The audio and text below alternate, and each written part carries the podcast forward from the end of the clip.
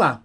Quando você e a sua equipe trabalham remotamente, os limites da vida profissional podem ficar confusos. A natureza das ferramentas como o WhatsApp, por exemplo, permite fazer perguntas ou comentários rápidos com tanta facilidade que podemos facilmente passar dos limites do expediente. Quando você envia uma nota perguntando a alguém se pode dar uma olhada nisso, a pessoa que recebe pode sentir a necessidade de responder imediatamente. Uma pesquisa recente mostrou que a grande maioria dos funcionários que trabalham em casa sentem que precisam estar disponíveis o tempo todo.